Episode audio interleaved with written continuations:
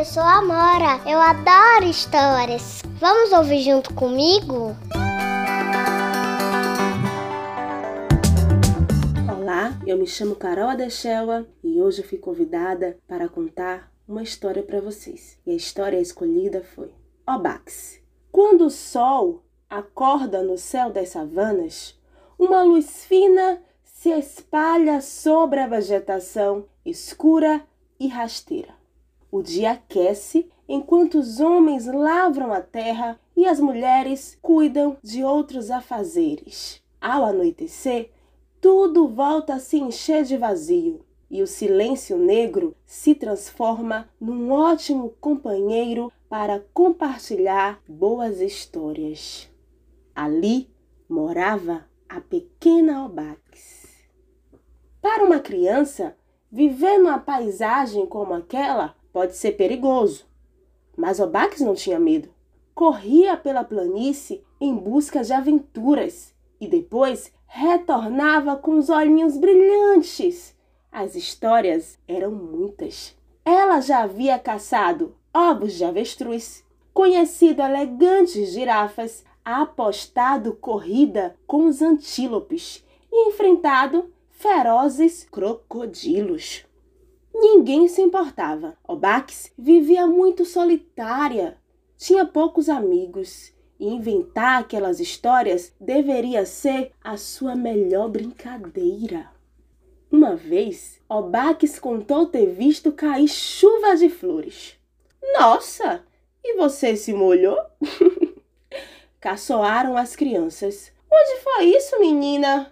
Duvidaram os mais velhos. Calma, gente. É por isso que ela está tão cheirosa, disse a mãe, abraçando a filha. As histórias, como contam os contadores na África, são sagradas, mas algumas invenções de Obax eram demais. Todos riram. Como poderiam chover flores onde pouco chove água? Obax muito triste, correu pelas savanas e jurou nunca mais contar suas aventuras. Mas guardar aquilo tudo para si mesma não era bom. Então, ao tropeçar numa pequena pedra em forma de elefante, Obaques teve uma grande ideia. Partiria pelo mundo afora, pois em algum lugar ela haveria de encontrar novamente uma chuva de flores. Sabendo onde, como e quando ela poderia provar a todos que a sua história era verdadeira. Claro, o trajeto seria lento, difícil e tortuoso. Se ela não tivesse pedido ajuda a seu grande amigo, Nafisa, um elefante que havia se perdido da manada e vivia sozinho pelas savanas. Nafisa se abaixou e Obaque subiu em suas costas para uma longa aventura. Seguiram por estradas de areia que pareciam não ter fim. Subiram e desceram montanhas, atravessaram anados, rios e mares. Conheceram também grandes aldeias e cidades. Obax e Nafisa viram chuva de água, chuva de pedras, chuva de estrelas, chuva de folhas quando o vento estava agitado. E nos lugares mais frios viram chuvas de flocos de algodão. Quando perceberam, eles haviam dado a volta ao mundo e estavam novamente no ponto de partida, a savana. Mas não encontraram sequer uma chuva de flores. Era madrugada quando regressaram à aldeia. Em casa, os mais velhos estavam aflitos com sumiços de Abax, mas se fartaram de alegria ao vê-la entrar e contar as novidades. A menina tagarelava sem parar. Você deu a volta ao mundo nas costas de um elefante? Duvidaram os mais velhos. E ele veio com você? Debocharam as crianças.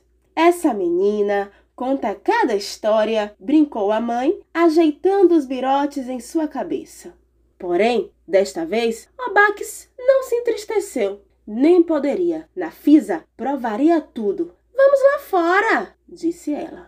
Ao saírem da cabana, não viram nada, nem perto nem longe. Nem mesmo uma pegada se espalhava pela areia. Só havia no chão uma pequena pedra em forma de elefante. Você é mesmo boa de histórias, disse o menino. Nós quase acreditamos. Obax ficou furiosa e com tanta raiva que enterrou a pedra no chão para que ninguém nunca mais zombasse de suas aventuras. Na manhã seguinte, um bater de asas chamou a atenção de todos. Milhares de pássaros riscavam os céus das savanas. No lugar onde Obaques havia enterrado a pedra, havia nascido um imenso baobá mas não era um baobá como os outros. Era grosso e forte como um elefante. Seu tronco enrugado parecia estar desenhado com pequenos detalhes. Sua copa estava repleta de flores coloridas e pássaros nunca vistos por ali. Ninguém acreditava no que os olhos viam. Quando a pequena albaque se aproximou da árvore, os pássaros bateram as asas numa agitação tão forte que as flores começaram a cair, enchendo os olhos da menina do mais puro brilho. Era uma chuva de flores que forrou a aldeia com um tapete de pétalas perfumadas.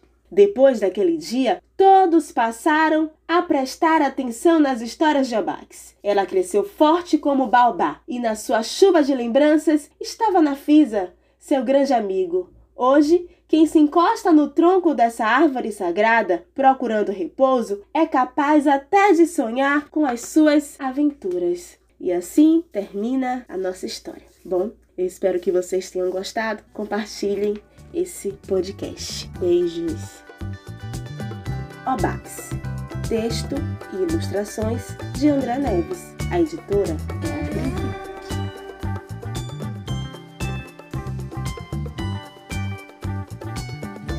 O Amora Brinquedos Afirmativos é um negócio social que tem como propósito levar representatividade negra através de brinquedos e atividades lúdicas. A cada uma de minha família ter adotado com você outro brinquedo afirmativo para o ano. Sabia mais? Acesse www.amorabonecas